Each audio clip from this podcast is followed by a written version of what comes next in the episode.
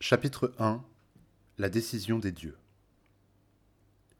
L'aurore se lève et va porter le jour aux dieux et aux mortels.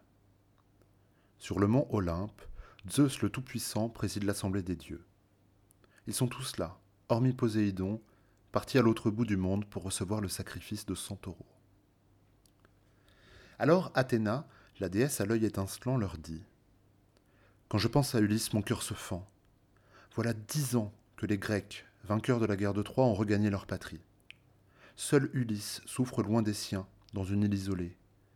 Là, une nymphe le retient prisonnier et l'ensorcelle avec des propos tendres et enjôleurs pour lui faire oublier Ithaque. Mais Ulysse n'a qu'un désir et il en meurt, revoir son sol natal. Maître de l'Olympe, ton cœur est-il donc insensible? N'est-ce plus le même Ulysse à qui tu accordais ton aide autrefois lorsqu'il t'offrait des sacrifices dans la plaine de Troie près des bateaux des Grecs? Pourquoi tant de rancune, ô Zeus? Zeus, celui qui sait rassembler les nuages, réplique. Ma fille, quels mots sortent de ta bouche? Comment pourrais-je oublier le divin Ulysse, qui surpasse tous les mortels par son intelligence et qui offre le plus de sacrifices aux dieux?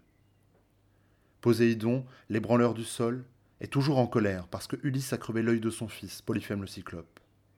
C'est lui qui le fait errer loin de sa patrie. Mais tu as raison, il est temps qu'Ulysse rentre chez lui.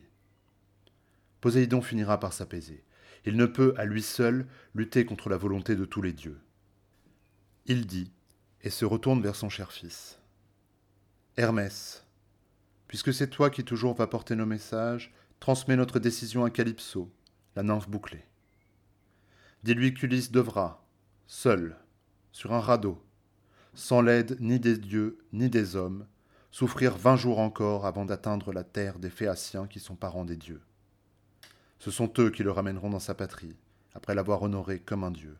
Ils le couvriront de bronze, d'or et de vêtements, plus qu'il n'aurait jamais pu en rapporter de Troie s'il était revenu sain et sauf avec sa part de butin.